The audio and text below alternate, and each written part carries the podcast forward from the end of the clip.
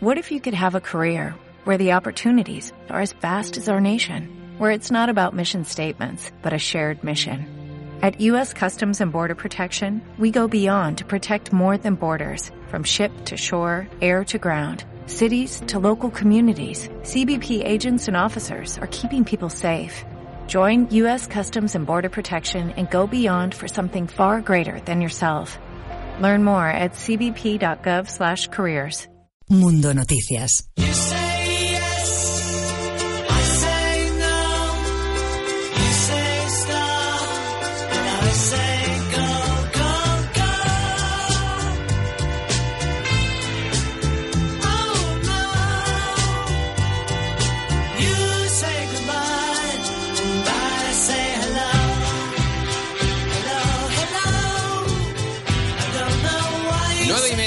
Menos en Canarias, después de unos minutos de música, después de hablar con Fernando Herrero del mundo del deporte, toca acercarse una semana más, un miércoles más, a Reino Unido.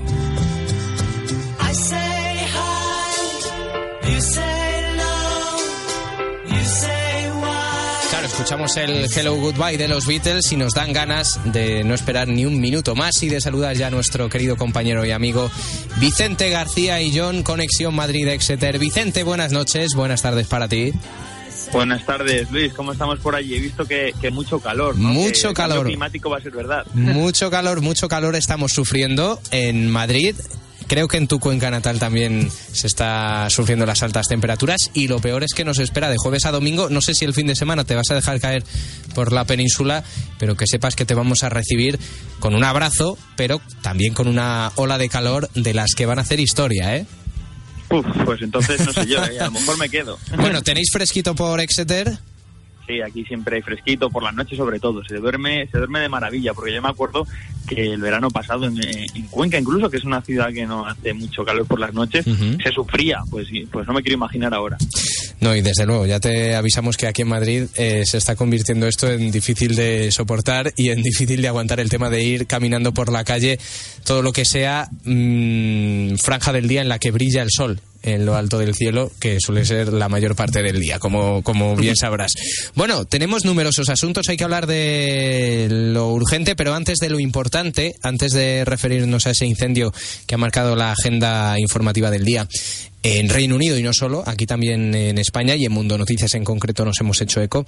Hay que hablar de las consecuencias de las elecciones porque el pasado 8 de junio los británicos fueron a votar, lo hablamos contigo en la previa electoral y, y el propio día de las elecciones también conectamos. ¿Qué ha pasado de entonces a hoy?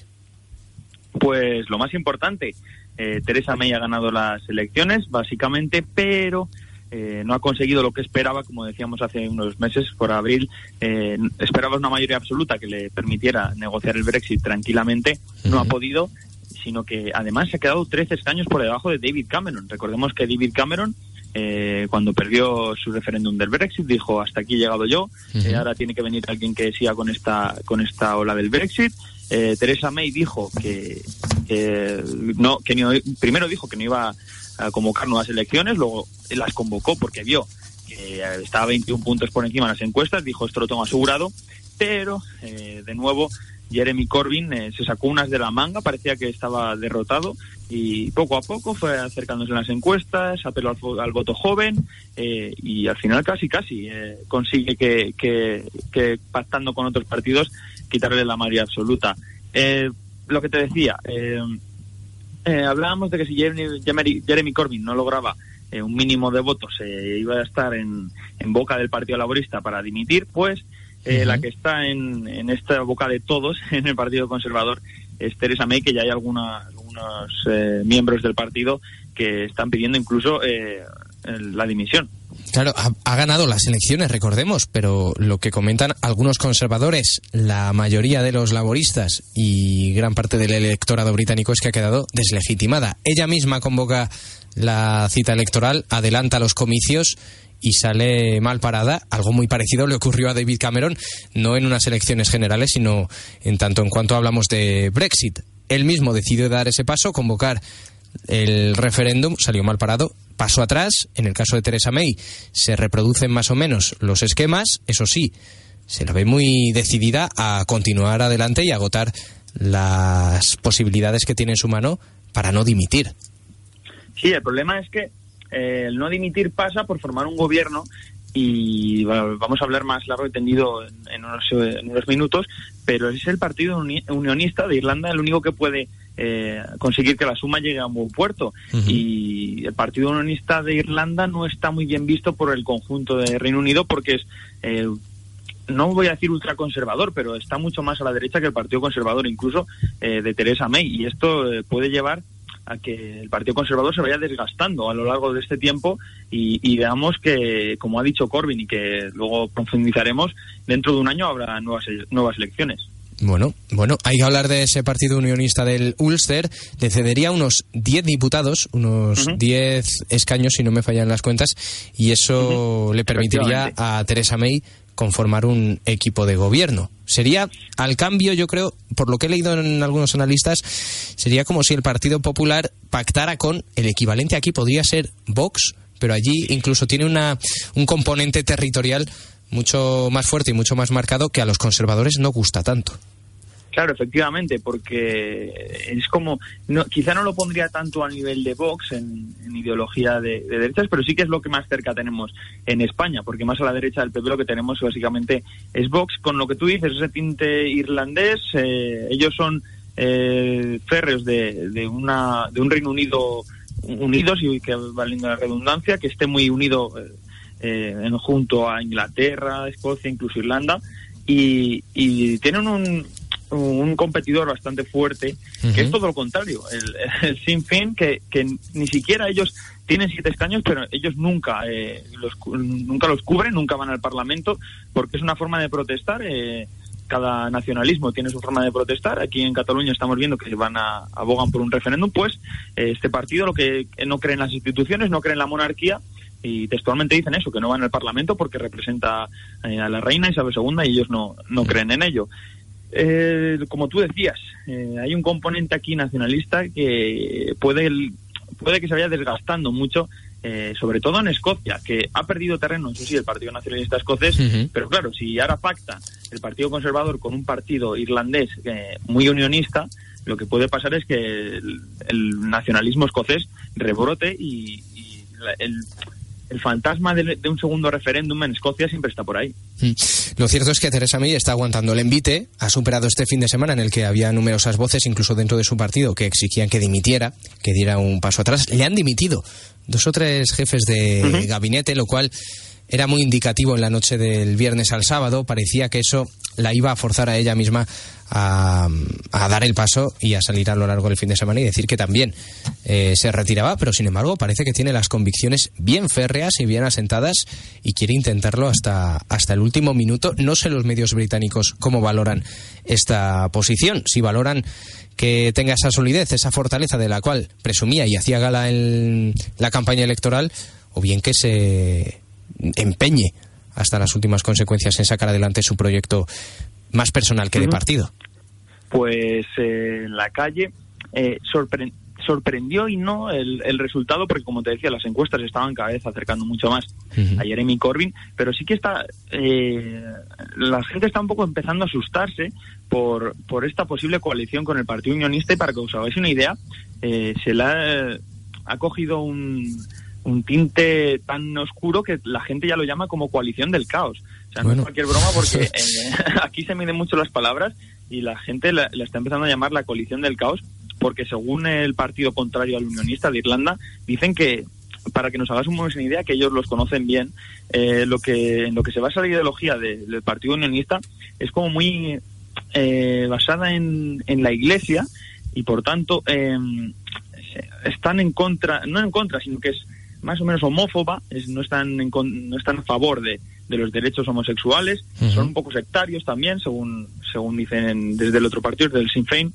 y tampoco creen mucho en la igualdad de la mujer. Por tanto, eh, para que nos hagamos una idea de por qué lo llaman coalición del caos, porque, claro, eh, van a tener que ceder eh, los conservadores en algo para que este pacto de gobierno se lleve a cabo y, si, y si se en una de estas, de estas parcelas, en la homofobia, en los derechos de la mujer, puede crear un verdadero caos. Mm, puede situar a Reino Unido en una posición aún más complicada que la que está viviendo últimamente. ¿Te parece que hablemos, nada, eh, apenas unos segundos sobre Jeremy Corbyn, el gran vencedor, paradójicamente, de unos comicios que ha perdido el Partido Laborista, que arrancaba en las encuestas, en los sondeos, nada más ser adelantadas estas elecciones, arrancaba muy bajo, en una posición de desventaja total, y poco a poco, es verdad que se conocían detalles del programa de Theresa May, y eso aupaba aún más a los laboristas. Jeremy Corbyn, que ha hecho una campaña dentro de lo que cabe bastante decente, contando con el apoyo de la militancia, no recibiendo las críticas que ha recibido en los últimos meses de su propio partido, eso también le ha ayudado.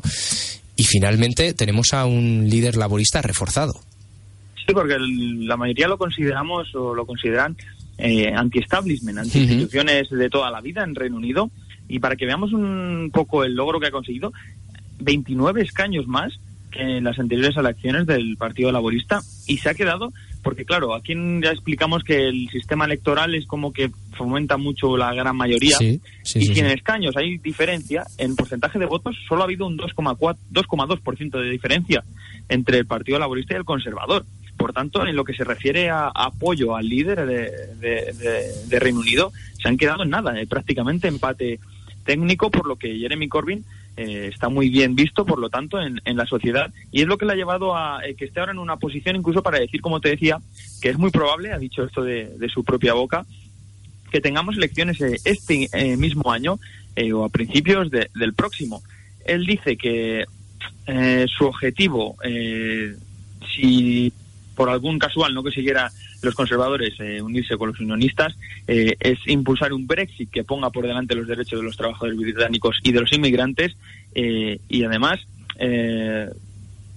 ha, calificado a Teresa May como una mujer muerta andando. Así que. Bueno, bueno, una especie de zombie. Sí, sí, está, cargando las cintas Jeremy Corbyn desde la semana pasada porque se siente en una posición muy cómoda con los resultados en la mano es lo que te digo, están en un empate técnico hmm. los dos líderes, con la ventaja de que Corbyn viene de abajo arriba, cada vez más apoyo. Eh, desde luego hablaremos, hablaremos más de esta noticia, pero desde la Unión Europea se está como abriendo la puerta otra vez a que Reino Unido se quede en la Unión Europea y veremos que veremos cómo funciona eso, porque Corbyn ya te digo, yo creo que si hay otras elecciones eh, vamos a llegar al punto de que no va a llegar los laboristas no van a conseguir mayoría absoluta porque los votos eh, están muy bien delimitados aquí en Reino Unido por edades y hay poco cambio, más o menos. Eh, eso sí, eh, me ha parecido un dato interesante porque sí que hubiera podido ganar Jeremy Corbyn en porcentaje de votos si todos los, jóvenes hubieran ido a votar, posiblemente, porque un dato es que cuatro de cada diez no han ido a votar. lo, que, lo, que, lo que es muy interesante. Dime, dime, Vicente. Sí, este cuatro de cada diez podría haberle supuesto ese 2,4% más mm. y, hubiera ganado las elecciones, por así eh, decirlo, eh, Jeremy Corbyn y estaría en una posición mucho más clara para poder exigir eh, o nuevas elecciones o otro gobierno mm. alternativo. Rápidamente, han votado más jóvenes con respecto al referéndum del Brexit, se ha notado en el auge de los laboristas, han votado más mujeres también, he leído, y tus amigos, tus colegas de la UKIP que se marchan a casa a cero, con la portería a cero. Eh, cero escaños, eh, casi no llegan ni al 2% de votos. Eh, ellos hicieron ya su, su, contribución al Reino Unido bastante dudosa con el Brexit y, se, y se ha marchado de la política prácticamente. Bueno, pues nada, la puerta de salida está ahí y los partidos tienen que saber verla y en este caso la, UKIP pues, lógicamente después de los resultados electorales, pues tiene muy claro cuál va a ser el camino a partir de, ahora. Nos tenemos que hacer eco en este caso del urgente, de la noticia que ha marcado la actualidad de hoy miércoles, ese incendio en Londres en un edificio de numerosas plantas y claro, hacíamos el paralelismo, un edificio pues, del tamaño más o menos del Windsor aquí en Madrid, pero en el caso del Windsor se trataba de un edificio de oficinas. El drama, la tragedia detrás de este incendio es que se trata de un edificio de viviendas que a partir de la planta 21 los bomberos no han podido subir y todas las personas que han quedado atrapadas en las plantas superiores a la 21, pues lógicamente han encontrado un, desenlace bastante, bastante trágico. ¿Qué sabemos a estas horas, Vicente? Pues eh, ya se han descubierto 12 muertos, 74 eh, heridos, es el balance oficial, pero eh, los servicios de rescate han dicho que durante la noche, durante todo el tiempo que duran las labores de rescate, que van a ser mucho, se pueden encontrar mucho más porque tú decías, como tú decías, a partir de esa planta 21 no se, no se ha podido acceder y se estima que en el edificio podrían vivir en torno a 600, 700 personas. Así que si tenemos 12 muertos y 74 heridos, imaginaos las cifras que faltan hasta esos 600, 700. Así que el balance puede ser eh, todavía peor. Eh, por, ya lo ha dicho la propia policía británica, y que el proceso además va a llevar eh, mucho tiempo, incluso la identificación. Hay algunos que eh, equiparaban esto con el atentado terrorista porque se está tardando mucho en identificar a las víctimas, la información no está llegando del todo bien y como que los servicios de rescate, la policía, se están llevando algunos palos. Eh, es obvio porque hay son momentos de tensión y la gente intenta culpar a alguien, claro. pero en estos momentos es muy difícil identificar a víctimas en esta situación porque si vemos las imágenes del edificio está completamente en llamas y como tú decías, el Windsor eh, lo explicaba un jefe de bomberos español. Eh, no era tan dramático porque no había nadie, solo había que esperar a calmar, a apagar las llamas y ya está. Pero aquí lo que tienen que hacer los bomberos es intentar rápidamente encontrar a la gente y salvarla. Claro, además los equipos de bomberos están exhaustos, eh, exhaustos porque llevan desde la pasada madrugada trabajando sin cesar para intentar apagar las llamas y despliegue monumental en la capital británica. En, este barrio cercano a Notting Hill, despliegue monumental para, para, intentar sofocar las llamas con dotaciones de bomberos. Decía el jefe de bomberos de Londres que jamás en sus 29 años de carrera había visto algo así, de estas dimensiones. Sí, sí, eh, es que es como todos los bomberos que entrevistaban decían, es un incidente sin, sin precedentes. Eh, se, ha, respondido rápido al, incendio, solo seis minutos, ha tardado en llegar el primer, el primer camión de bomberos, pero eh, como te decía, es muy difícil, decía, esto es muy difícil acceder a todo el edificio y se van a tener que, que, decía incluso el propio jefe de bomberos que durante toda la noche, incluso mañana, y no podrían decir una, una, un día exacto, un momento exacto en el que acabarán, porque ya te digo, eh, es imposible toda la gente que vive ahí que la encuentren, porque está el edificio completamente en llamas y, y, no se puede encontrar. Eh, en cuanto a los números del dispositivo, para que os hagáis una idea de la magnitud de la tragedia, ha habido 40 camiones de bomberos eh, con unos 300 efectivos que están dándolo todo para encontrar a las víctimas. no se puede reprochar nada al cuerpo de bomberos y a los servicios de emergencia, porque ya te digo, es como si hubiera un bombero por cada dos personas que vivían en el edificio buscándoles. Así que ellos están dando el todo por el todo y, si hay que echar una culpa, eh, vamos a hablar ahora, es a los procedimientos, porque ellos a lo mejor sonó la alarma y no la escucharon porque estaban durmiendo, pero eso es otro problema.